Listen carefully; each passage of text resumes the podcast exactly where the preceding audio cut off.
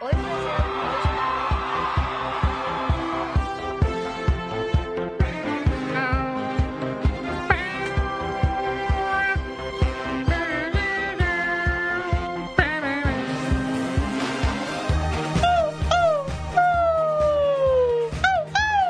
Eu tenho uma curiosidade, Cadinho. Esse, por exemplo, foi inspirado numa música. Olha aí. E qual é a música? Esse gritinho foi inspirado em Lavatory Love Machine, que é uma música do Ed Guy. Ele faz um gritinho desse no meio da música. Tava escutando essa música esse final de semana, eu falei, vou fazer esse gritinho. na Mas aí você mas rolou um ensaio? Como foi? Não rolou, não. Foi agora, de improviso. Você só- Espon- Eu sou essa pessoa Você espontânea, reconheceu né? espontâneo. Tá, mas aí você. Esse fim de semana você ouviu essa música, você se interessou pelo. pelo. pelo gritinho. O gritinho. E nas outras semanas, como é que funciona?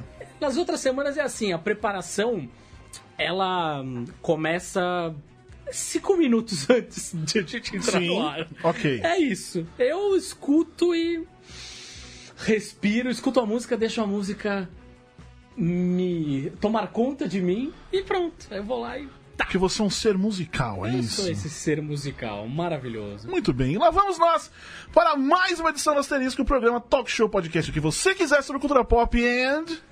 Arrabalde. Já falou semana passada, Não, próximo. não. Falou Semana sim. passada foi circunvizinhança. Não, não, foi a Rabaldes. Não foi a Rabaldes. Foi a Rabaldes. Ô, meu caralho. Próxima. aí Vocês me fodem. E...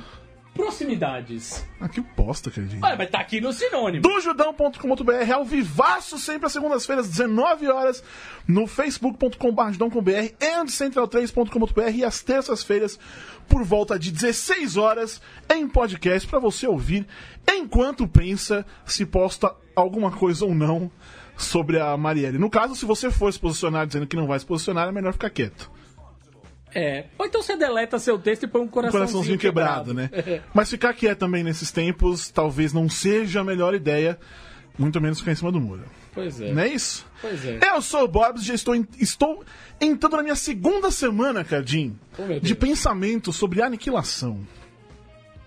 No caso, ele tá falando sobre um filme, tá, gente? Por favor. É, as pessoas sabem, elas são mais inteligentes aqui. Ah, então tudo bem. Enfim, tô segunda, já tô na segunda semana que eu estou pensando todos os dias sobre esse filme. Meio obcecado, porque é muito bom. E eu tô puto quando cada um fala uma coisa, ah, não é tão legal, dá uma raiva. Você tá criando a mesma relação que você criou com a forma da água. Sim, não pelos mesmos motivos, mas sim. Sim, não sim, pelos mesmos motivos, mas. Sim, sim. Ainda mais, mas nesse caso ainda as pessoas parecem entender menos, eu acho. Porque no outro as pessoas falam, ah, é um peixão que, que, pegou a mina, ok. Mas nesse não tem a gente fala, ah, não é É tão. isso, mas não só isso. Foda do filme, do- da forma da água, pra mim é. É justamente quando. É isso, mas não é só isso. É isso, é isso. Ao mesmo tempo, pelo menos, eu tô ficando com mais vontade de escrever textos. Já escrevi um semana passada que rendeu. Foi bom, foi muito eu não bom. esperava aquele. Foi muito bom, parabéns para o senhor. aquele, aquela retroalimentação. Mas é, essa semana teremos outra, outro testículo muito interessante. Muito bem. Ah, mas sei lá, escrever essas coisas que fogem de notícia e tal, tá, tá me fazendo um certo bem aí. Que bom, fico feliz. Escreva mais. Farei isso, farei Os isso. leitores de um determinado site acho que vão. E talvez tenhamos mais vídeos também. Não sei se você viu Eu vi. que eu entrei agora nessa moda dos, dos trailer reacts. Não sei se você chegou a ver. É o melhor react Eu agradeço, mundo, eu aliás. agradeço. Você que não assistiu ainda, vai lá no youtube.com.br Judão. É, convido a todos vocês a prestigiarem, se inscreverem no canal e dizerem quais os próximos reacts que vocês querem. Faça sair um convite a vocês, da mesma forma que a gente convida as pessoas para misturarem determinados tipos de bebidas, por exemplo, faça um convite a vocês.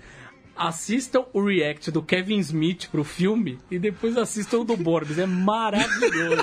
não vi é do, uma experiência do, incrível. do Kevin cara. Smith, farei isso.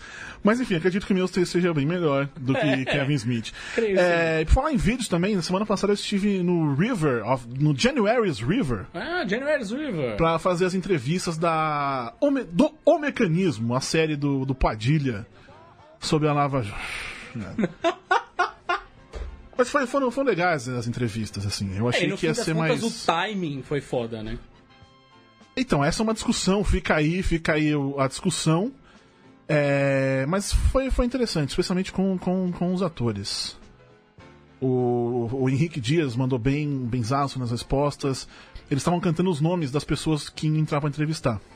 Hum.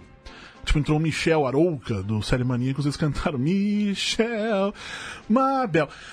Pra mim, o que, que você acha que eles cantaram? O que, que eles cantariam pra você, Thiago Cadinho? Pra mim, não faço É. mais remota ideia. Eles pergunt... eles travaram, obviamente, no Thiago, porque que música eles vão cantar com o Thiago. Aí eu sugeri o Thiago roubou o pão na casa do. É a única música que eu conheço com o Thiago, né? Ah, é que você conhece com o Thiago com qualquer nome possível. Sim, né? exatamente. Mas enfim. Thiago Cadinho, Olá! você que fez uma playlist que eu sei que tá. Hoje tá, ó. Tá maravilhosa. Especialíssima. Qual é o tema de O hoje? tema de hoje é Rebobine, por favor. É a trilha do filme Rebobine, por favor. Que no fim das contas tem tudo a ver com o assunto que discutiremos hoje. E o filme faz 10 anos esse ano. É inclusive. verdade, é verdade.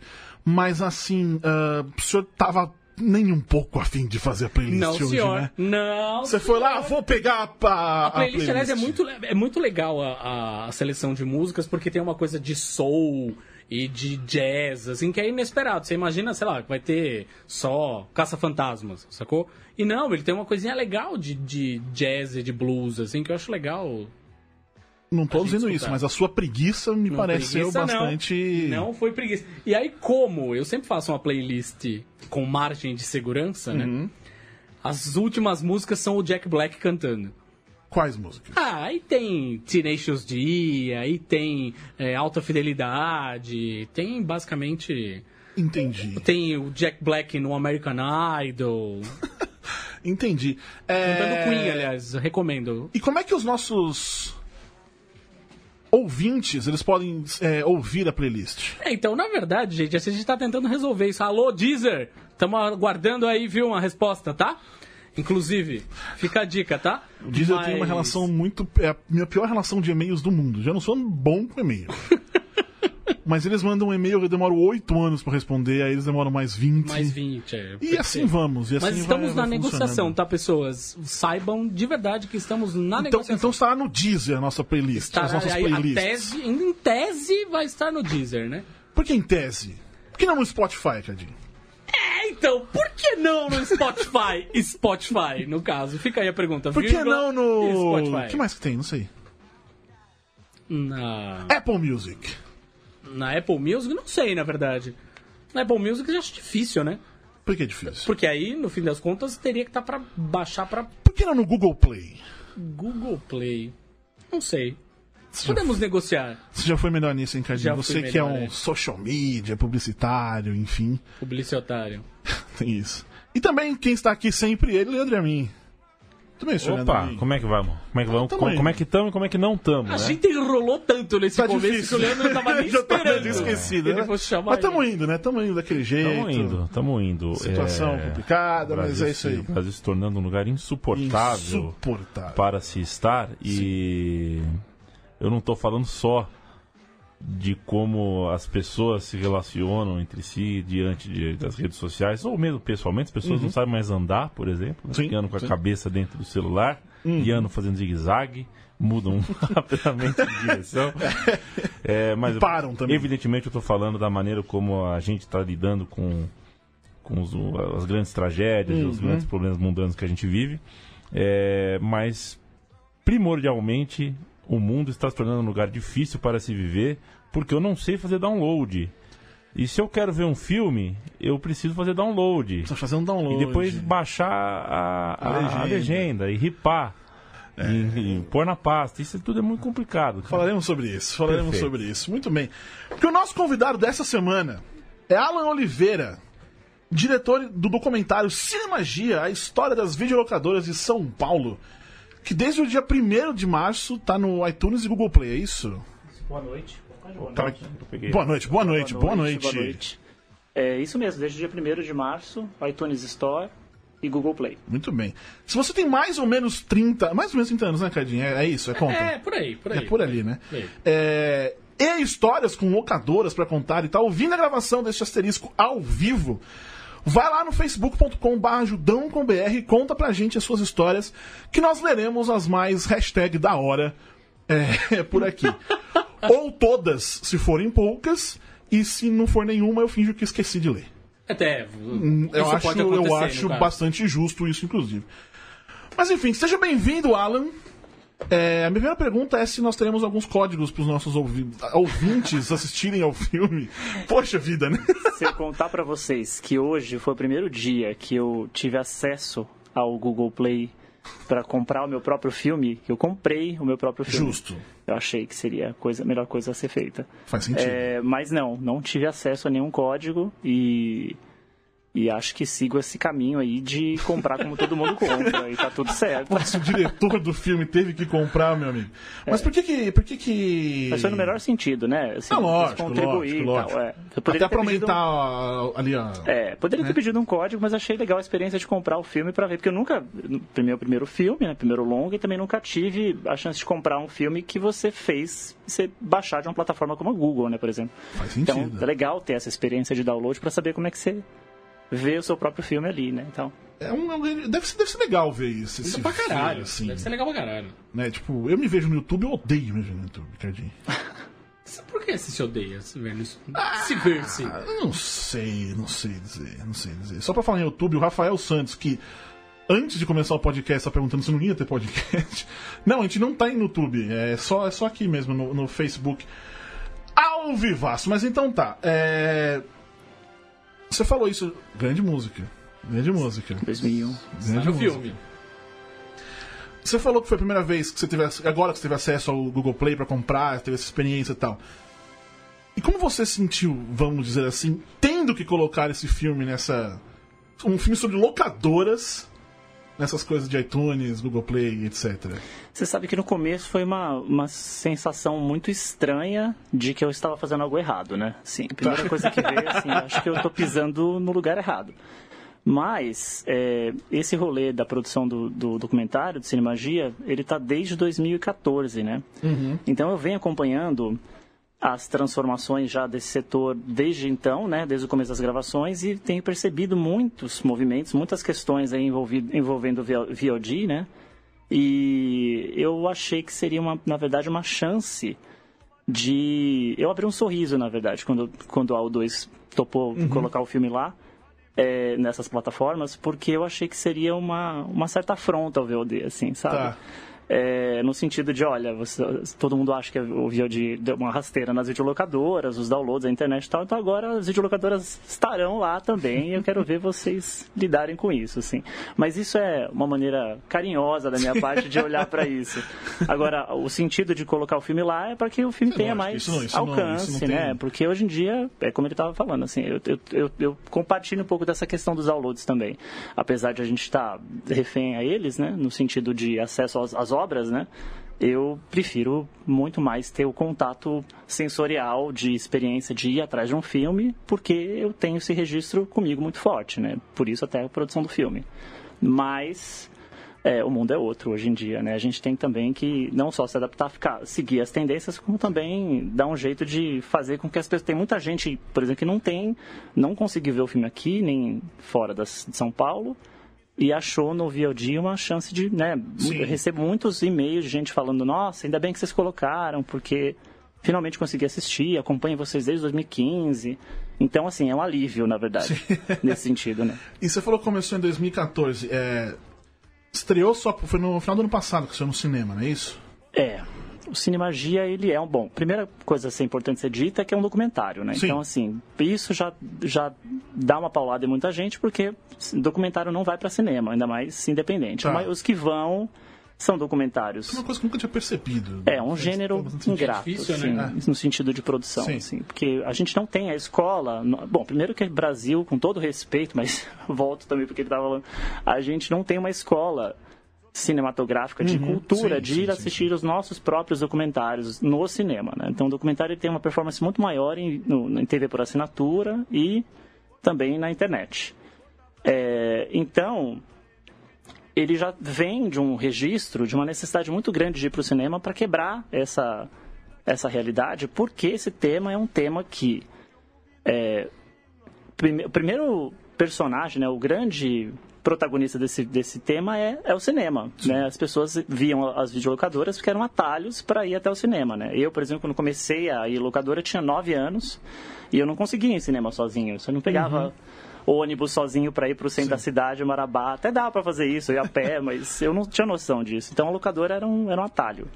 E então falar, ter a videolocadora no cinema também seria é, um prêmio, né, para esse tema, assim, um respeito Uhum. Para a cinefilia da cidade de São Paulo, né, Sim. e colocá-lo no cinema. Então aí uma força-tarefa absurda que eu fiquei anos tentando fazer alguma coisa, não ah, vários não de distribuidoras para colocar no cinema e não pela qualidade do filme, mas, mas porque é um documentário. Uhum. é, o que eu, que eu ouvia era: se o filme é nichado, as pessoas não vão ao cinema porque elas não vão pagar para ver documentário. Tá. Até que a gente recebeu o convite do Belas Artes, eles toparam colocar o filme lá por uma semana, falaram, olha, se o filme der sucesso, a gente repete. E aí a primeira semana de bilheteria lotou todos os dias, assim. Maravilhoso. Aí eles falaram, vamos fazer de novo. É. Aí a gente fez mais uma semana. Então, assim, essa verdade aí não é verdade, né? Sim. Tem ali, a gente sabe que é um nicho de amigos e, cine- e cine- e Mas- cineastas que trabalham com temas, é, É que no aquela fim das contas história eu acho que a a coisa da locadora é. A memória afetiva é forte pra caralho também, né? É memória afetiva, mas eu acho que faz parte. mu- Eu não sei, tipo, como é nos Estados Unidos, por exemplo, mas eu sei que aqui é muito da nossa cultura. Tipo, todo mundo tem alguma coisa de locadora, sei lá, eu não sei dizer. Tipo, eu passava lá na Videotime no Tatuapé, tipo, era uma coisa de Eu sexta-feira passar. vocês, assim. o que que você- onde vocês iam? Porque eu não sei de onde vocês, de quais bairros Eu era do estão. Tatuapé, eu ia na Videotime. É, E eu era do José Menino de Santos, né? Ah, então você conheceu o Paradiso do, de Santos? Sim, Eles estão no filme. É um clássico. Eles Joseph. Boy, Joseph Boy. Eu era do José Menino, a locadora que eu frequentava fechou até. Canal Nem 3, né? existe mais. Canal é. 2, canal eu, 3. eu frequentava uma locadora que era no canal 1. E era uma coisa muito legal, porque assim, eu já era uma pessoa que gostava muito de cinema, mas tinha uma coisa na locadora que você vê eles falando, inclusive, no, no, trailer do filme, que é. é, Você chegava na locadora, você ia trocar ideia sobre cinema com alguém. É isso que é recuperado, Eu que a gente colava no balcão e trocava ideia com Cara, o dono da locadora. Eu, eu fui um imbecil. Eu- a verdade é essa. Não, mas é sério, eu sempre tive esse, esse problema de timidez ridículo, assim. Então eu nunca falava com ninguém. Agora que você tá falando, eu sei que eu perdi muita coisa aí. mas- Não, eu, imagina, e eu era o mesmo esquema que ele, assim, eu era moleque, não ia sozinho no cinema, mas a locadora era do lado de casa, eu ia 9, 10 anos de idade, eu ia lá, e É, não era tão ideia. perto, mas era perto. Mas, mas eu, tipo, era mais fácil minha mãe. Era atravessando a rua do onde eu fazia inglês, então era, era de boa, assim mesmo. Tem algumas explicações das idades, né? Você... 34. Tá, eu tenho 37, você tem? 38. E ele tem? Eu? É. Ah, Tá, e aí? rapaz, Ah, 33. moleque. 33. Porque A essa- idade de aqueles. né? Então, de 30 para cima, a gente tem o boom das locadoras, realmente aconteceu no meio dos anos 80. Então, é, tinha muita locadora no meu bairro, por exemplo, assim, que eu, e eu era, obviamente, rato, gostava de uma, então eu tentava achar as outras. Mas eu entendo gente que só ia em uma ou, ou até em duas ali perto, porque às vezes estava numa, numa região em que tem acesso à locadora, mas aí fica muito cômodo, você sempre vai lá e Sim. tal. A locadora não é ainda aquela coisa que desperta na pessoa. E, no meu caso, eu era meio extremo mesmo. Eu passava as minhas tardes em locadora porque eu, eu descobri que, que era um negócio maluco eu chegar e, e descobrir filmografias. Eu não sabia quem era Hitchcock, eu não sabia quem era Bergman, Buñuel, eu não sabia nem quem era essa galera. Eu comecei a descobrir assim. Mas eu comecei, na verdade, por uma escola de slashers, de terror, assim, que era o que fazia sucesso nos anos 80. E aí depois também. é que eu fui chegando nisso. Mas, sem as locadoras, eu jamais teria O dono da locadora, aliás, isso. foi muito engraçado, porque eu comecei também por essa coisa, assim, de é, Hora do Pesadelo. Sexta-feira 13, Viu Dead e tal. E em um determinado momento ele achou que seria por bem, né? que Ele faria bem me recomendar Laranja Mecânica. Foi exatamente o que aconteceu comigo. Aí ele me recomendou a Laranja Mecânica e aí eu fui ver a filmografia disponível até o momento do Kubrick, por exemplo. Foi muito legal, assim. É, como eu disse, eu era imbecil. Não, mas a real, Mas assim. o que, eu- que você assistia? Não, então, esse, esse é o ponto. É... O que eu mais assistia mesmo era, era filme besta, tipo. Eu lembro, por exemplo, lembra aquele do, do Pé Grande? Puta que Essas comédias bosta. Mas veja bem, a questão toda que era. Eu nunca... Harry, não é isso, Harry, né? exatamente. Eu tinha um pôster que minha prima trabalhava na locadora, então ela me dava. O que eu tinha de pôster de locadora, isso também era uma coisa mais. Essa é assim. outra coisa legal. né? Mas assim, é, eu só depois de velho eu, eu fui me interessar de fato pelo cinema. Pelo que eu tava vendo. Era só uma distração, na real. Eu nunca parei. Depois de velho, não. Tipo, a primeira vez que eu. Eu já até escrevi sobre isso. A primeira vez que eu. Que eu vi um filme, tipo, uou. foi Jurassic Park, já tinha quase 10 anos, foi em 93, tinha 9 anos. Primeira vez que eu, que eu ia pro cinema, eu via um monte de coisa. Eu via. Quase todo fim de semana eu via alguma coisa assim, mas nunca era.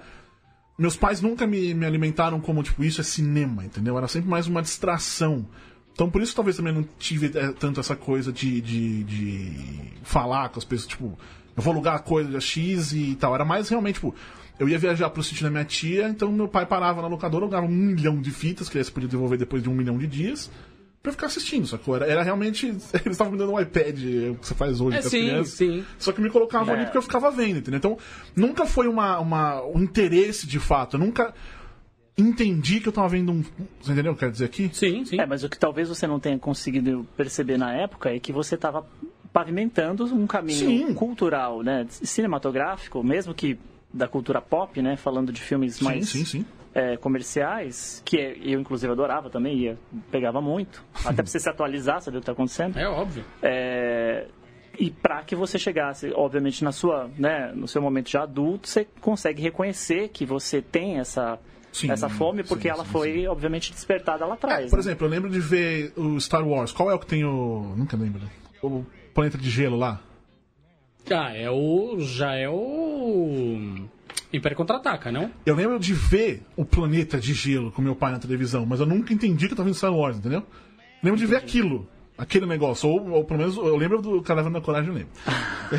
É, esse aí você já falou algumas vezes, é. Mas Isso eu lembro de estar vendo. essa mas, é outra enfim. coisa legal também que você citou agora sobre ver com o pai, né? Ou ver com alguém, que é o tipo de coisa que eu- a gente não tem mais hoje, essa cinefilia pulsante de reunião, né? A locadora também era um, um atalho para você... Era socializante. Então você chamava um, pegava um filme e chamava uns amigos para ver em casa. Eu raramente faço isso hoje com amigos meus, assim, para ver algum filme que eu tenha, mesmo que eu esteja na internet ou no, na- no Netflix. Você não chama uma galera para ver um filme. Você Não, você acaba indo nos. Sei lá, Porque é muita filmes coisa pra ver, eventos, né? você vai ver no cinema com os amigos. É, no É máximo você vai no cinema ver esses filmes. né? É, é difícil ter mesmo essa coisa de assistir. Hoje assistir em casa virou um lance bem É, mas eu- eu digo- solitário, né? É, é, é, então, e a família também. Às vezes tem alguém no quarto, no tablet, alguém na sala vendo outra coisa. Então, Ah, é, é nesse sentido, né? De, É que você acessa muito mais coisa, no fim das contas. Pois é, a gente está numa era de muito conteúdo também, Uhum. então é outra questão aí. Você acaba vendo. Mas enfim, é, só voltando ali. Você começou o filme em 2014. Pois é.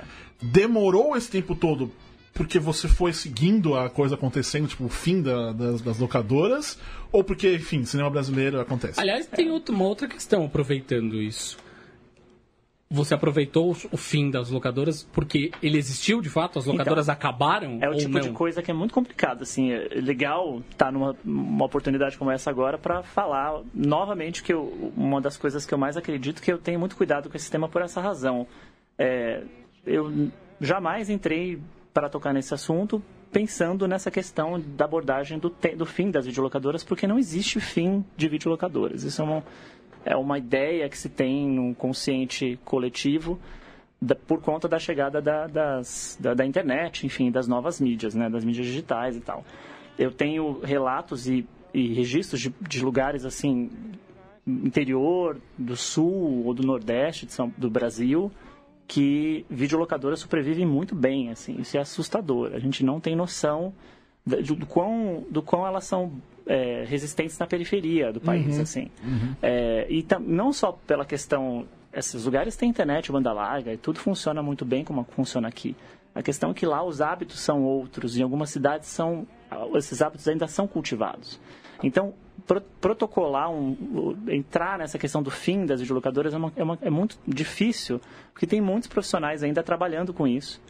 E, claro, muitos resistem por conta dessa magia né, das videolocadoras e muitos, muitos trabalham com isso porque é só isso que eles sabem fazer. Tem várias profissões no mundo que acabaram com as revoluções tecnológicas. Essa é uma profissão, esse é um negócio que ficou, né, enfim, ficou já um pouco mais. ficou envelhecido, vamos dizer assim, para ter todo o carinho né, com o tema, mas é, é o tipo de, de, te- de assunto que. De, de, de negócio que as pessoas não vão abrir hoje uma videolocadora, né? Então, quando eu entrei para fazer esse trabalho, eu nunca quis abordar fim nenhum. A minha curiosidade estava no começo. E como que as coisas se deram? Quem, quem eram, quem foram as pessoas que montaram isso tudo? Porque a minha relação de locadora quando eu chegava lá no espaço era sempre com os filmes e no máximo com o atendente, assim.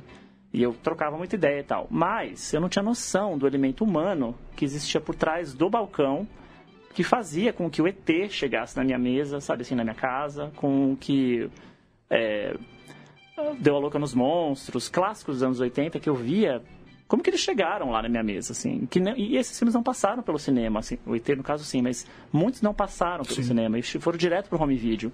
E eu tinha uma curiosidade maluca de saber como é que isso tinha acontecido, porque tem vários outros subtemas dentro desse tema, né? É, dublagens clássicas que chegaram aqui, uhum. que despontaram nas locadoras, e aí tem muita coisa que acontece nesse miolo aí, que é o começo. Então eu queria saber mais dessa, dessa parte do começo. E também, se vocês derem um Google hoje, não tem nenhum relato falando sobre qual foi a primeira videolocadora do Brasil, você não encontra informações, nenhum artigo, nem acadêmico falando disso. Então também é um desrespeito com esse tema. E mais do que isso, se você quiser saber um pouco mais dessa história, sempre tem essa abordagem trágica. Ah, mas o fim que elas acabaram, né? E quando a 2001 foi embora, então, vixe, aí foi uma coisa assim aqui em São Paulo que assim, foi foi a, machada, a marretada final. Então, é, ter um trabalho como Cinemagia, onde a gente fala sobre o começo e mostra, a gente revela faces, né, quem são essas pessoas que fizeram isso tudo, é, na verdade, uma maneira ao meu ver, singela, de homenagear essa galera, né? E eu não sei como é que foi. Saúde! É, opa! Saúde, hein? Opa! Saúde, opa!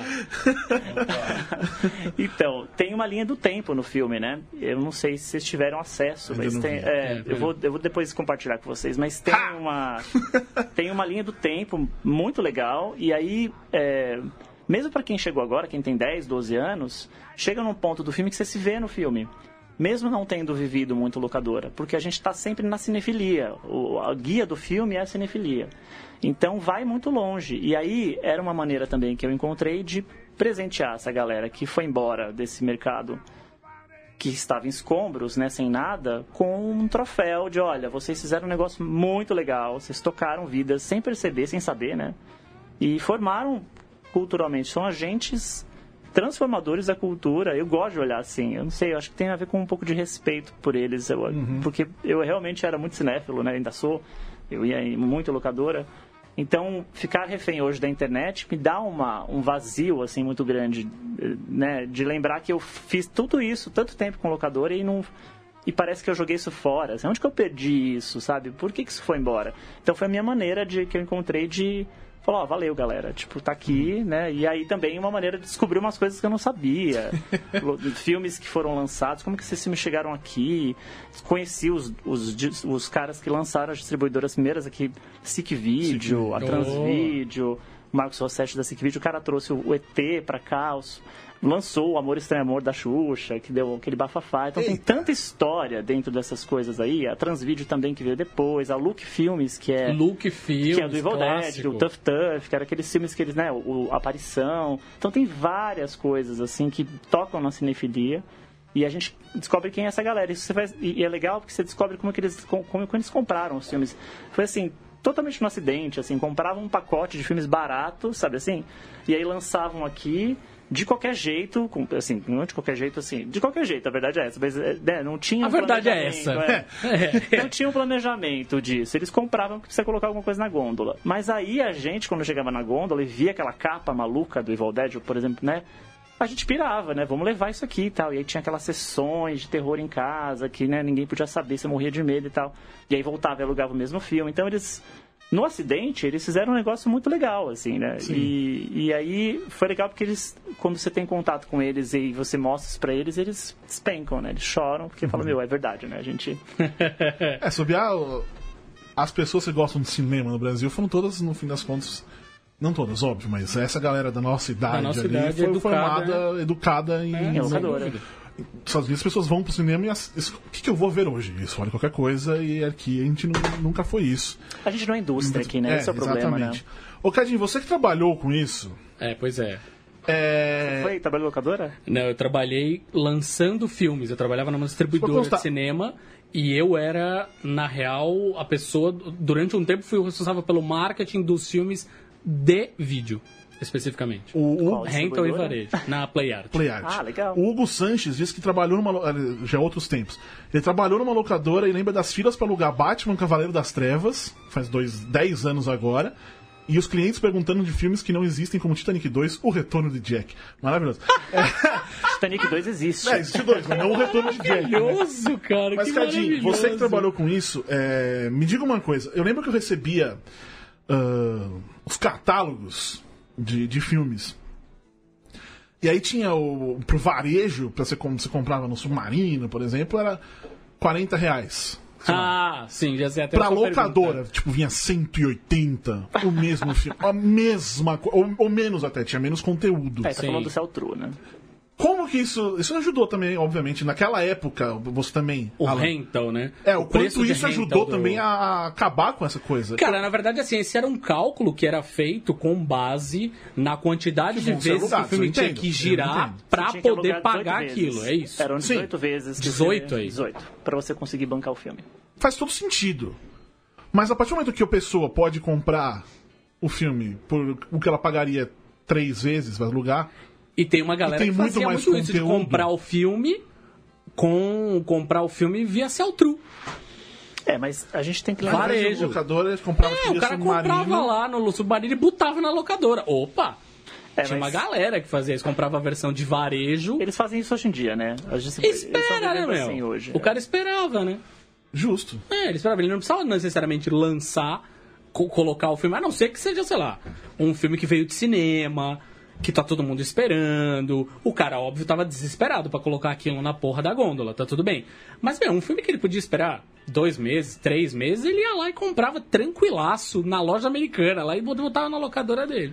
Essa história começou no meio do ano- dos anos 90 com o Toy Story. Foi um dos primeiros, assim, que eles lançaram. Essa história foi a primeira a ser Foi. vendido, Ele é, real. um True É de real, 25 reais. Eu né? lembro que eu comprei e fui correndo pra comprar numa Blockbuster, que eu nem ia em Blockbuster.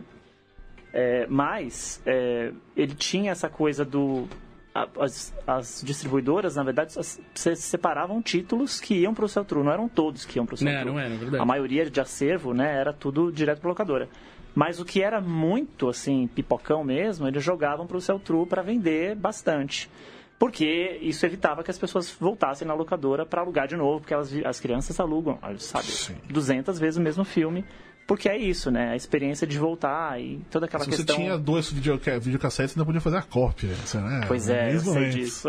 Grandes momentos. É, e aí eu acho que é isso. Então, é, mas o Cell True, ele não matou esse período também, não. O que acontece é que ele chegou num momento em que as locadoras já estavam muito mal das pernas no final dos anos 90, e o que salvou, e o que ao mesmo tempo que matou o Cell True dos VHS, foi a chegada do DVD. O DVD chegou e quebrou tudo, assim. É, Era uma nova mídia, as pessoas ficaram malucas querendo ver o que que eram. Todo mundo conseguiu comprar o, aparelho. As pessoas iam para a locadora para conseguir alugar. Era uma nova qualidade também, né? Você viu um...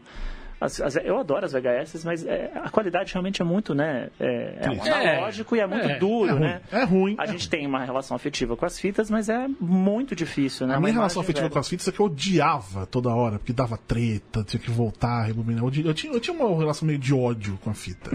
eu vou, eu preciso ser sincero aqui, né? Não era a coisa mais legal Era a mesma mundo. relação de ódio que você tinha com cassete? Você também odiava cassete? Não, cassete eu gostava. Eu tinha meu Cassete Walkman. também era cheio de treta, né? Sim, as mesmas tretas, inclusive. Foi justamente. É que pra ouvir, a gente, mesmo É. quando tá ruim, a gente consegue ouvir e finge que tá tudo certo. É Quando isso. você tá som, vendo, você, não naquela época vendo. você não tinha muita noção de som. Até hoje eu não tenho noção nenhuma de som. Pra mim é tudo igual. É, por- eu sou, por exemplo, uma pessoa de música, mas eu não sou um audiófilo. E pra ser muito sincero, eu só consigo perceber. Eu consigo perceber três diferenças: É, VHS, DVD, DVD, Blu-ray. 1080p, 720, foda-se. Pra mim, aí é tudo igual mesmo. Aí eu não tenho noção nenhuma do que está acontecendo. Realmente, pra mim, eu tô longe, eu sou míope, cara. Pra mim é tudo igual. O, o que eu acho curioso nesse processo que você falou agora aí é de muitas pessoas que têm. é, muita gente já se satisfaz com o, o, o DVD, com a qualidade do DVD. né? Sim. E Sim. assim, tá tudo certo, o povo continua comprando DVD. É o que mais vende hoje. né? É, porque no Brasil a gente sabe que o Blu-ray não pegou, né? Tem essa dificuldade com a chegada dos- do, do, filme aqui, os preços, enfim, transfer, é mó, Sim. uma loucura. Mas é, o DVD ele é um sucesso porque ele é muito acessível, é barato, todo mundo ainda tem um aparelho lá em, em casa jogado, né? E todos os. Blu-rays também rodam DVDs, Pois é. caso. Né? Mas aí, assim, eu, por exemplo, tenho essa dificuldade com o Blu-ray no sentido. Uma dificuldade amorosa, porque eu gosto muito do Blu-ray. Porque ele é aquela qualidade pá na cara, né? Que é uma delícia. Eu gosto muito. Sim. Não, não chega, nem tô entrando no 4K e tal. Vamos falar só do Blu-ray, parar pro 10, pelo 1080. Mas aí, é, e assim, hoje a tecnologia permite que você, que você coloque um, um DVD no seu aparelho, ele faz um upscaling para um 1080. Uhum. Então, assim, ainda assim a qualidade do DVD fica boa. É, mas muita gente fica realmente é, contra o Blu-ray porque acha que é aquela história de repetir a mídia, de ter que comprar uma coisa de novo. Né? Eu tenho amigos que têm coleções em VHS que se recusam a comprar DVD porque já tem VHS, então já tá bom, a imagem ruim mesmo. É muito pessoal isso, de cada um mesmo, né? O quanto você consegue lidar com a qualidade de um produto, né?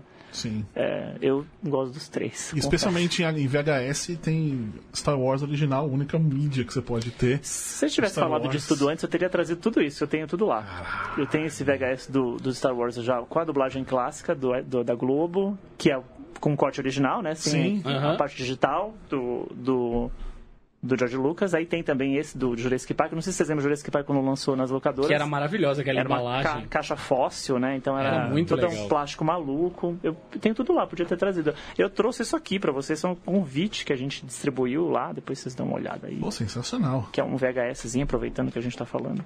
É, histórias aqui. A minha mãe. Minha mãe sempre é o grande ouvinte. Maravilhosa. sua É, se encantou Como tanto que a sua mãe chama? Cris, Cristina, Maria Cristina, Cris, Maria Cris. Cristina. Um beijo Cris Jorge. Cris Jorge. Eu me encantei tanto com o Titanic no cinema que tentei na fila de espera pra comprar a fita VHS na Blockbuster. Realmente, aquele pacotão, lembra? Que Foi outro do Celtru também, é. 25 É, reais também. depois veio a frustração quando revelaram os defeitos de gravação, mas ela tem a fita. Eu não entendi o que ela quis dizer com isso. Mãe, a senhora poderia ser um pouquinho mais Objetivo. objetiva que você quis dizer. Que coisa maravilhosa. O João Vicente Nascimento Lins. Quem? Lo- Ele. Ah, ele. Ele. É, As locadoras de, de filme ajudaram na década passada eu a expandir minha cinefilia. Tive a sorte de ter acesso a locadoras legais com bastante filmes fora do comum. Eu gravava o podcast de cinema é, na MTV com o Bruno Day. A gente passando ali, ele me deixava perto de casa no caminho dele e tal.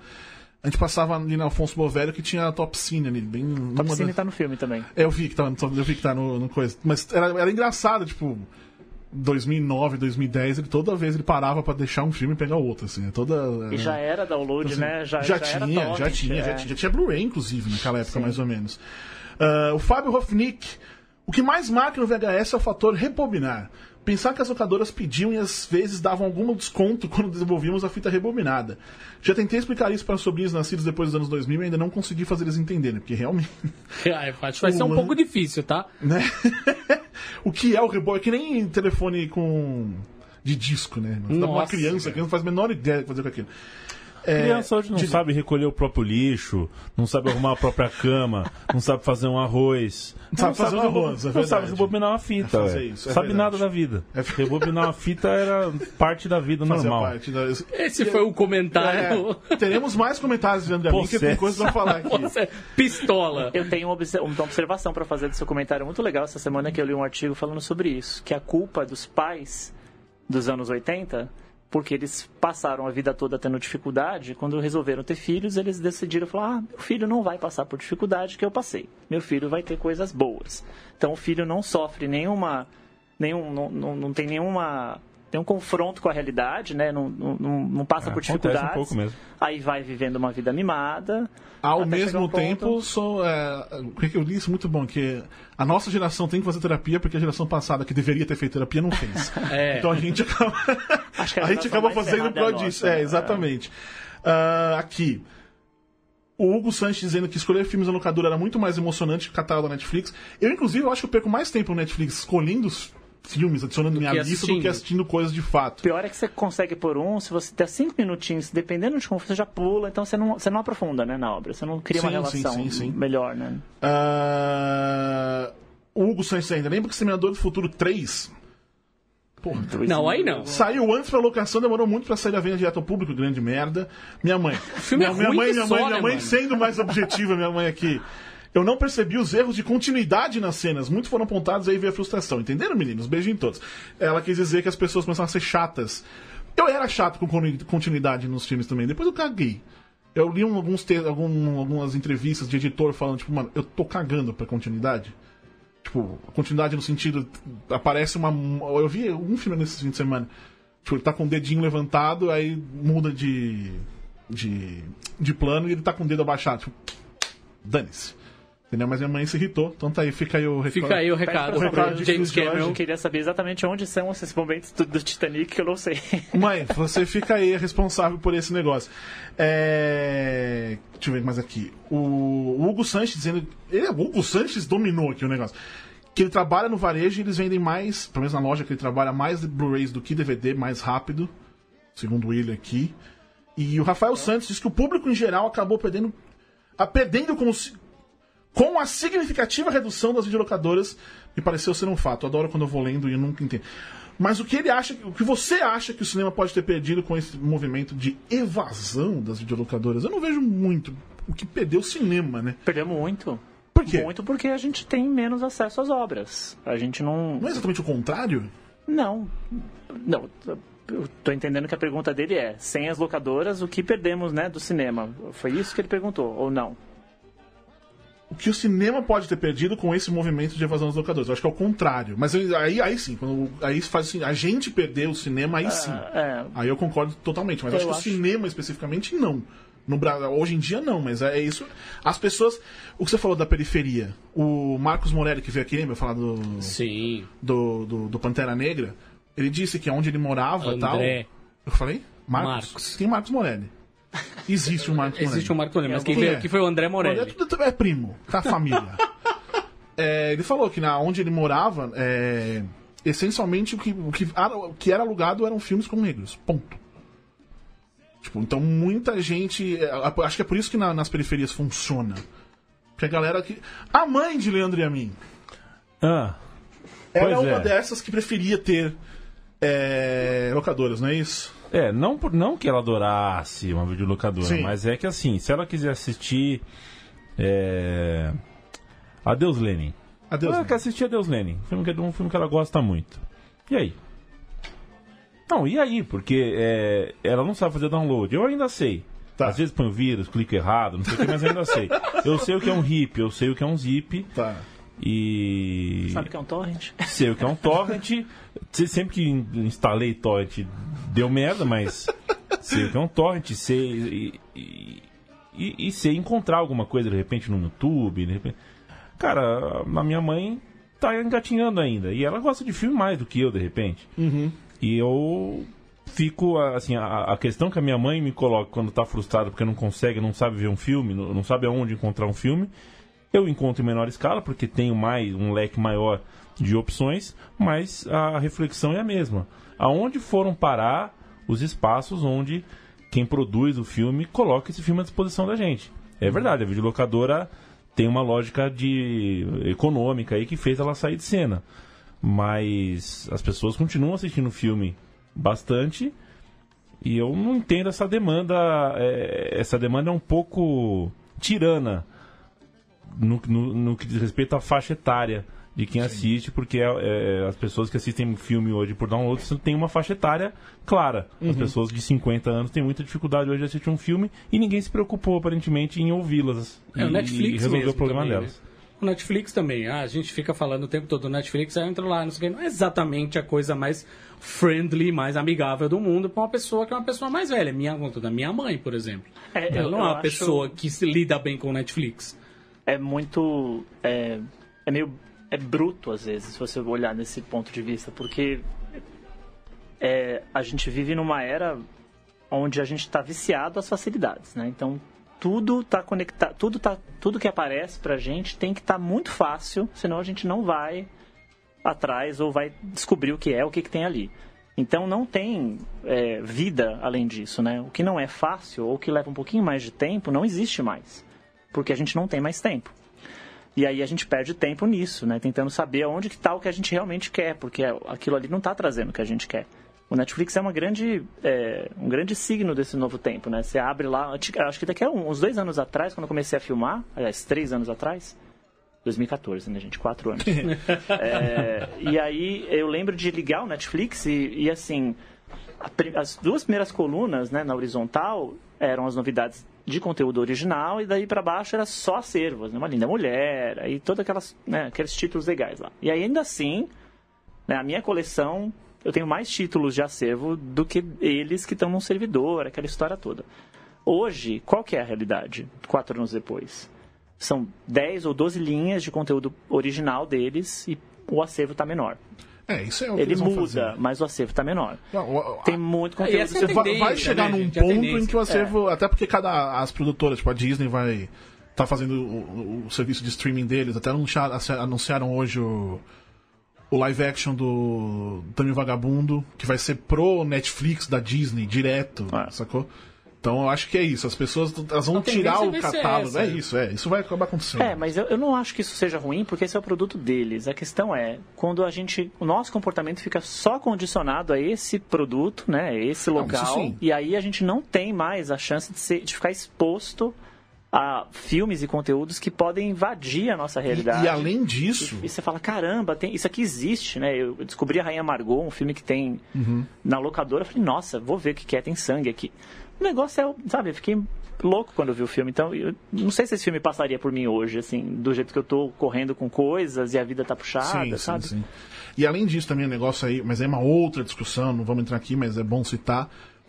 Nessa coisa de, de ter conteúdo original, por exemplo, o, o, o, o Aniquilação é um filme que o diretor ele se sentiu decepcionado por, por estar sendo lançado direto no, no VOD no mundo inteiro. Só foi lançado em cinema nos Estados Unidos. Ele falou, eu fiz o filme pro cinema. Isso é muito triste. Você vê aquilo, tipo, ele falou, se fosse, se ele soubesse que ia ser direto pro vídeo, ele teria feito as coisas de uma maneira diferente. Porque, óbvio, a técnica é diferente. O tamanho da tela, tudo mais, o jeito óbvio. que você vai filmar. Não, É, o dinheiro, né? Pra ele Sim, dá dinheiro, é o que- é o que exatamente, gasta. exatamente. Pro diretor, ele se sentiu decepcionado. Tipo, ele falou, é, eu vou publicar um texto sobre isso, mas tem ele falando que no final as pessoas, essencialmente, a discussão no set, na, na pós-produção, era como isso vai ser melhor visto no cinema. E aí, de repente, não vai ser visto no cinema. E eu tive, eu, eu literalmente não enxerguei coisas. Eu assisti a primeira vez é, no screener deles. Eles mandam, o Netflix manda uma senha e tal. E eu vi no iPad mini, que era uma coisa que eu tinha pra poder ver, porque não, não dá pra ver na televisão, não dá pra ver como é o Netflix real.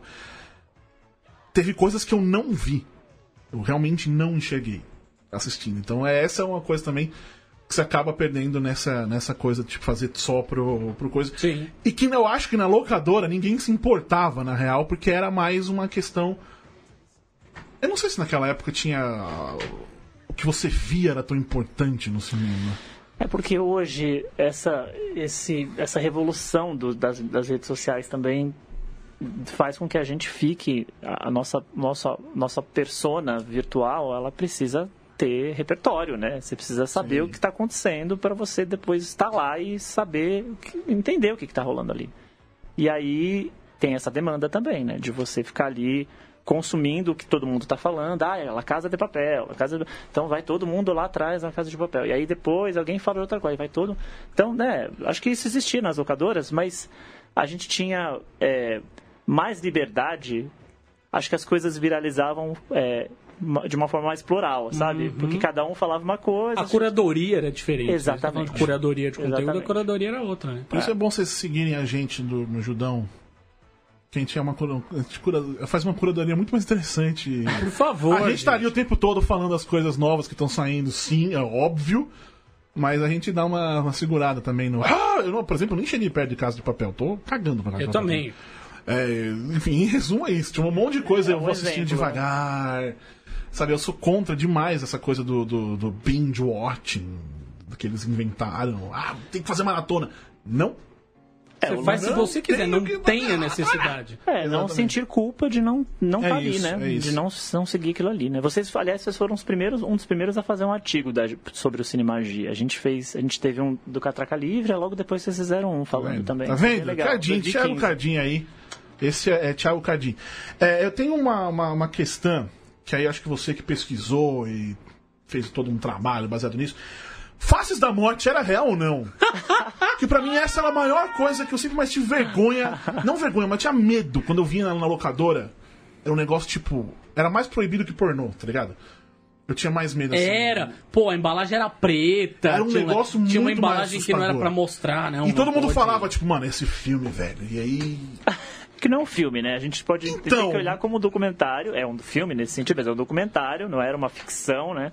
E era um programa que você tinha uma seleção de, de maneiras que as pessoas se machucavam e morriam, né? Assim, a Mas das vezes- segundo, Mas a maioria das coisas era verdade, sim. Tudo ali é real. As cenas são verdadeiras. segundo coisas que eu li, na verdade, era bem menos real do que a gente imagina que era. Ah, não. Sim, existe toda uma edição ali, né? Tem uma É, coisa, sabe, assim, é, enfim. Eu nunca assisti. Muito... São cinco unidades. Como você nunca viu? Eu não tenho, eu não tenho estômago pra isso, velho. Eu não tenho essa manha, não. Eu cara. também achei que eu não tinha, mas eu precisava ver. Eu não vi. Porque os amigos, tá aí aquela coisa da locadora, né? Os amigos todos já tinham ido lá, alugado, não sei o que. O cara, preciso ver esse negócio, mas agora eu vi sozinho em casa, assim, enfim. É, eu nunca vi nenhum dos cinco, sim. Pra mim, eu já sabia que ia ser uma coisa. É, eu não é ficção, nem foi eu, eu atrás. acho que eu fiquei, eu fiquei tão assustado quanto eu ficava na época do. Alugue o fi- a fita do Vale Tudo.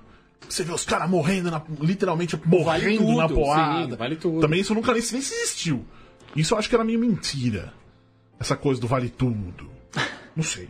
Tem um subtema também disso de locadora, que são os títulos bizarros, né? A camisinha assassina. Tá aí que Thiago Cadinho já fez isso. Ele é culpado de muito disso. Eu era redator da, da Play Art, eu dava títulos para os filmes Tá em português. Legal. Mas as locadoras, eh, se eu não me engano, eu li isso, ouvi isso alguma vez. As locadoras davam os títulos delas. Não teve alguma coisa parecida com isso? Algumas. é, sim, mas era, era mais esse, isso era mais um período dos filmes alternativos, né? Sim. Que os filmes não existiam aqui, então tinha uma liberdade pra você colocar ali assinado do jeito que Uhum. você queria. Agora, depois que a coisa os, os distribuidores chegaram, aí não teve mais jeito. E a coisa das locadoras é maravilhosa porque surgiu um subgênero, que era o filme de vídeo. O filme de vídeo, você sabe, é aquele filme que nunca foi lançado no cinema, vai direto para o vídeo, e é aquele filme. Ah, bosta. nitidamente, então. Mas tinham uns que eram pequenas pérolas, né, cara? Você acabava assistindo o negócio e você falava, mano, Eram os filmes que passavam na Band, eu não não Globo. veria esse filme no cinema, confesso, mas gostei de assistir aqui A na locadora, sabe? É... Tipo, fala um, Cadinho. Pô, cara, esses filmes todos com os astros de filmes de ação, é tipo um Chuck Norris da vida, esses filmes, cara, retroceder nunca, render-se jamais. é maravilhoso, cara, é maravilhoso. Esses filmes não, não iam pro cinema, né, cara? Mas na locadora eles davam esses títulos maravilhosos, né, incríveis, geniais, todos basicamente com, né, é, reflexões a respeito de do barulho numa fria muito louco e afins. Tira. É, tira, mas o tira é por causa da dublagem. Da né? Eu Pesada. sei, eu sei, mas o tira é uma coisa que eu nunca entendi. É. Mano, essa dublagem, velho. Mas ué, tinha que caber no lip sync. Policial não cabia no tamanho de copy. Polícia. É, isso não é muito Ah, por das isso. locadoras, né? Isso é de uma época aqui dos anos de 80. uma época, sim. é, Sim. Que tinha. Não, sim, que vocês sabem também, mas é, é, quando os filmes começaram a ser comprados pelos canais, de- a Globo e o SBT, a Globo fechou um, um contrato milionário com a Albert Richards, né? Então um pacote, tudo que saiu nessa época foi dublado por eles. Então tinha toda essa linguagem é, um pouco carioca também, né? De lidar com, com as falas e com os títulos. E aqui em São, e no- em São Paulo, na- no, SBT, o SBT comprou muitos títulos e a, a Herbert Richards não podia fazer. Então a, a- o, o SBT lançou uma. um- fez um estúdio de dublagem dentro do SBT, que era a Maga, né?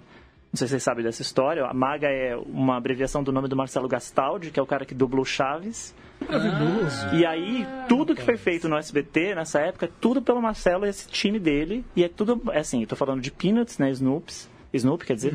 É, nossa, muitos desenhos dos anos 80, não sei se vocês vão lembrar coisas do Cavalo de Fogo. Claro, opa! Né? É, que se, que se for, essas, esses, É, desculpa, é que... esses desenhos Bubbles, todos. que é, o Bubbles também. também, exatamente. O Get Along Gang, como é que era o Get Along Gang em português? Era Era- nossa, nossa turma, turma. nossa turma. Nossa turma. É. Mas não tinha a musiquinha, era em, era em inglês. A música era em inglês. Mas tinha o Jam, e os hologramas que era da Gêmeos MTV. hologramas que era É. maravilhoso. E não há ninguém igual a Jam. Então, eram as essas vozes todas são todas do, do, do elenco, né? Do, do- da, da Maga. E a, aí. musiquinha, a musiquinha do. do- o cava, Cavalo de Fogo. Eu fiquei super decepcionado porque são tipo três episódios. Não são Não, três, são mas são. 11. Então, mas é bem pouquinho. É, pouquinho. Eu assistia tipo, todos os dias durante anos. E eu nunca é. reparei que eram os mesmos episódios que eu assistia. Mas era uma delícia. A cada duas semanas ele. Mar maravilhoso. Caverna do Dragão. Caverna do Dragão é uma temporada só. É maravilhoso esse tipo de É. coisa.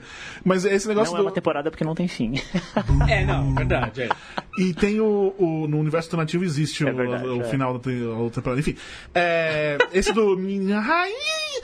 Ouçam, vai no YouTube, procura a abertura do, do Cavalo, de, que Fogo. é maravilhosa. que dá essa desafinada, não sei que um dia a rainha eu seria. Princesa Sarah cantando. Se pudesse amar. Cavalo de fogo. Cavalo de fogo. Então, e os nomes todos foram criados assim por causa dessa separação. Então, muita coisa é com base em São Paulo, muita coisa no Rio. A hora, por exemplo, a hora do pesadelo, a hora do lobisomem, a hora da. da... Tem tantas horas, né? A hora do espanto. Tudo isso vem dessa coisa que tinha aqui no Brasil, da, da- de São Paulo. É, a hora de não sei o quê. Aí todo mundo colocava os títulos. Paulista e esta coisa com relógio, né? Impressionante. Não, e assim, Nightmare on Elm Street, né? O que, que tem a ver a hora do pesadelo, né? Tipo, então, mas. É que é importante cumprir o horário, Cardinho. É, eu sei. Não, é- não vem reclamar você, não. Você não vem reclamar, não. Eu não posso falar nada, né? É, também não também, mas você tudo bem que a gente conseguiu segurar, mas esse aqui, Você é convidado. você é convidado e a gente pode, a gente fez, mas esse aqui, sabe, Cadinho? Sei. Tô muito triste, tô triste, tô triste. Estamos chegando ao fim. Você tem mais algumas perguntas, Cadinho? Só pra constar, minha mãe, pra quem quiser, é, falem dos animes da manchete. Mano, nós estamos falando de locadora, velho, não de manchete. Que, que anime da manchete é. E Cavaleiros anime do- da manchete já era anos 90, E Cavaleiros né, Zodíaco é uma bosta. É, minha Não, mãe é ela não. mandou. Opa. Ela postou um link aqui. Fatos desconhecidos aqui com as coisas que acontecem no. No Titanic. Tipo, a pinta no rosto da Rose e passa para o outro lado. Enfim, coisas desse tipo. Ah, Maravilhoso. Fala pra sua mãe escrever um artigo sobre Né? isso. Por favor, por favor, que coisa maravilhosa. diga, Cadinho. Eu, na verdade, eu- acho só que quando a gente. Outro, um, Ó, um outro ele parênteses. pede pra não, eu falar? É rapidinho. Ele é, me interrompe. isso. Não, porque o Netflix ainda aluga DVDs nos Estados Unidos. Só pra constar. Vai. Sim, sim, ainda acontece. Mas assim, são pouquíssimos Sim, estados. sim, mas É. eles ainda fazem. Ah, Tinha a coisa da. A locadora, eu acho que teve também muito dessa. Isso a gente nem falou sobre esse assunto, tava falando sobre Hora do. ó, Hora do não, Faces da Morte. É, a locadora tinha uma coisa que era a sessão dos filmes pornôs, né, cara? Sim. Isso é uma coisa que a gente acabou não falando, mas é, a molecada da nossa idade, assim, na locadora que eu, que eu ia, por exemplo, era uma portinha fechada. Ele deixava passar ou não, sabe? Assim, dependendo da idade. Tinha uma questão. É, que- Acho que bem ou mal, eu acho que na verdade deu. Acho que é mais mal do que bem, deu uma desgraçada boa na cabeça de muita gente, enfim, né? Essa história toda. Por quê? Mas não vamos. Ah, porque tem as pessoas que criaram uma relação com o sexo que é uma relação que não é boa, né? É, a relação delas com o sexo é basicamente Tá, mas na locadora é ok. né? Hoje em dia o maluco vai no É, sim, Xvideos. cara, mas essa pessoa, esta pessoa da nossa idade, é isso que eu tô falando. Ela Ah, não sim. começou pela internet, né? Pela internet que facilitou tudo depois. Eu eu não entendi o que você quis dizer. também não. Enfim. Não, é que não, eu acho não, que era não, uma não, coisa não, muito não. divertida esse negócio de você chegar na locadora e ter o mistério da sala dos filmes Ah. pornôs. Ah, sim, isso é sabe? legal. Isso era uma coisa divertida. Eu nunca. Não, eu fui algumas entrou, vezes. Você entrou, né? Entrei, entrei, entrei algumas vezes. Ele, o, o dono da locadora, quando eu comecei de 12 pra 13 anos, ele, É, é a maioridade Ele da locadora, foi né? lá. ele né? foi me liberando, assim, foi tipo, vai, entra lá. É a hora que Tá você compra a sua primeira vocês alugaram Playboy. já, já alugaram escondido? Não, nunca aluguei. Finge que é um, põe outro. aquela Não, isso eu nunca fiz. Quando eu alugava, ele deixava fiz. Mesmo. Ah, ele já aluguei. tinha me liberado. Meu pai tinha. Minha mãe tá ouvindo isso, já me sabiam. Mas, foda Meu pai já morreu também? Não, Agora, foda é, Meu pai tinha uma, uma, uma fita que ficava guardada em casa. Puta, como assistia aquela fita, viu, filho? Seu pai tinha uma Que fita. ficava The Blonde. Eu não sei se o nome dessa. mas eu tinha, eu tinha isso lá em casa. Tinha isso lá em casa. Grande momento. Eu descobri Grande que ficava muito escondido, mas eu. A partir do momento que eu consegui acessar um banquinho e ter uma altura. Aí foi-se, né? Aí essa, esse tipo de coisa. Mas eu, eu- eu, no máximo comprei Playboy, eu não, eu não tive a experiência do. do ir alugar o coisa. O moço da locadora liberava. Eu, a única coisa é que ele botava num saquinho preto, Sim. né? E aí eu levava pra casa, obviamente, escondido, né? Veja bem, Sim, né? Enfim. sim, sim. E, e tinha menina, você tinha essa vergonha? Se fosse uma menina na locadora? Nossa, complicado, hein? É complicado. Não, não cheguei a passar por isso, que desde que a locadora, a tal da locadora que eu tô falando, abriu até o dia que ela fechou, era o mesmo sujeito do outro lado do balcão. Ou mesmo que era o dono. Tá. Mas. Mas o inverso também Minha não... mãe não sabia dessa fita.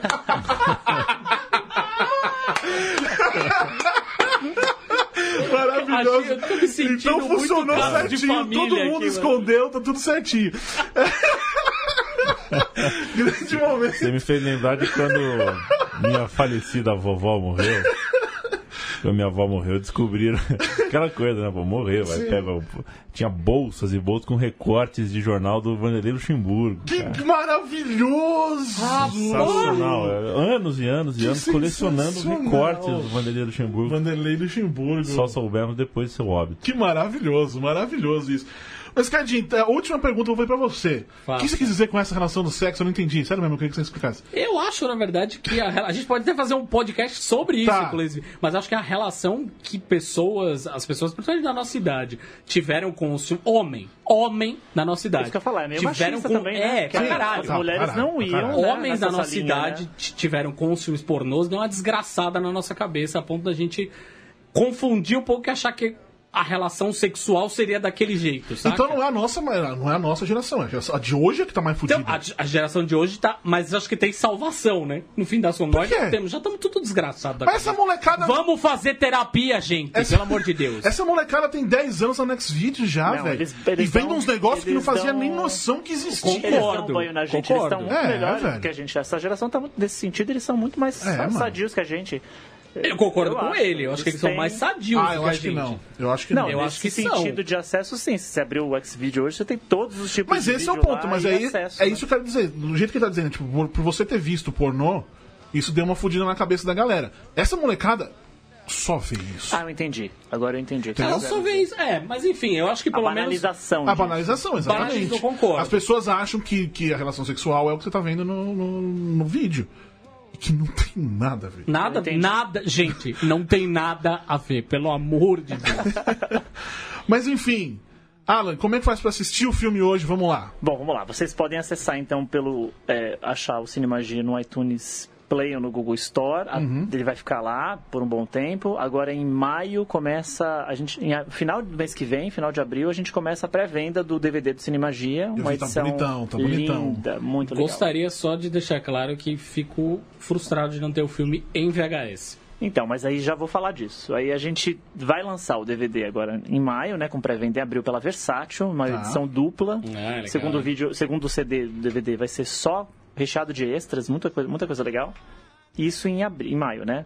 Aí em junho, julho, né? De julho para agosto, um tempinho pro DVD fazer sucesso ali, porque tem que, né, sair. Aí a gente vai lançar uma tiragem de 100 unidades de VHS. Que E, de, maravilhoso! e 100 unidades de Blu-ray, assim, pra, só pra suprir a demanda. E aí é quem tem, tem. E a VHS, VHS mesmo, com capa de VHS mesmo, totalmente feita assim, como um cara de. VHS. Ah, e tem conteúdo no VHS que não vai ter no DVD. Então, se você colocar o VHS, ele começa exatamente como o VHS, vai ter uma paró- paródia do Pousado do Rio Sandy, todos aqueles comerciais que tinham na VHS, a gente vai reproduzir, a gente já Que tem isso. coisa maravilhosa! Isso é muito legal, velho. é bem maluco. Maravilhoso, sensacional. É maluco. E pra saber onde, onde que pra comprar, pra Ah, pré-comprar. então, em maio, no final de abril, né, a pré-venda acontece pela Versátil, então é, Saraiva, Ah, tá, Cultura, lojas normais, as tá. lojas é onde Tá. a Saraiva distribui, tudo isso vai ser fácil de achar. Mas é só seguir as redes sociais do Cinemagia também. No Facebook é Cinemagia Documentário, tudo junto. Uhum. Instagram é Doc Cinemagia. E é isso, estamos aí. Bom, tá online também para assistir, né? O filme, quem quiser comprar nessas plataformas ou, ou alugar. E acho que quando sair em DVD a gente vai fazer. O filme vai estar em algumas locadoras ainda, que ainda estão abertas. Em São Paulo. É necessário. Queria lembrar, aproveitar e falar para todo mundo, das 24 videolocadoras estão no filme, duas ainda estão abertas em funcionamento em São Paulo. Uma está dentro do Copan, que é a Video Connection. Mandar um abraço pro Paulo.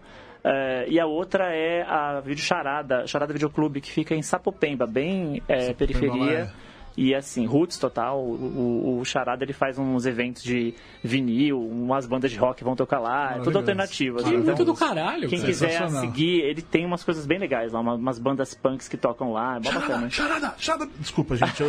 Ai, cara. então, então é isso, meus queridos amiguinhos. Semana que vem estamos de volta com mais asterisco. Qual é o assunto semana que vem, Cadinho? A gente vai descobrir. Você que apoia a gente no catarse.me barra judão com BR, tudo junto, vai descobrir antes de todo mundo. É isso aí. Eu também, eu não apoio, mas eu vou descobrir, espero eu, antes de todo mundo. Obrigado pelo sim. convite, gente. É nóis, valeu, Alan, valeu, gente. Aquele abraço, beijo, outro. Tchau. Tchau!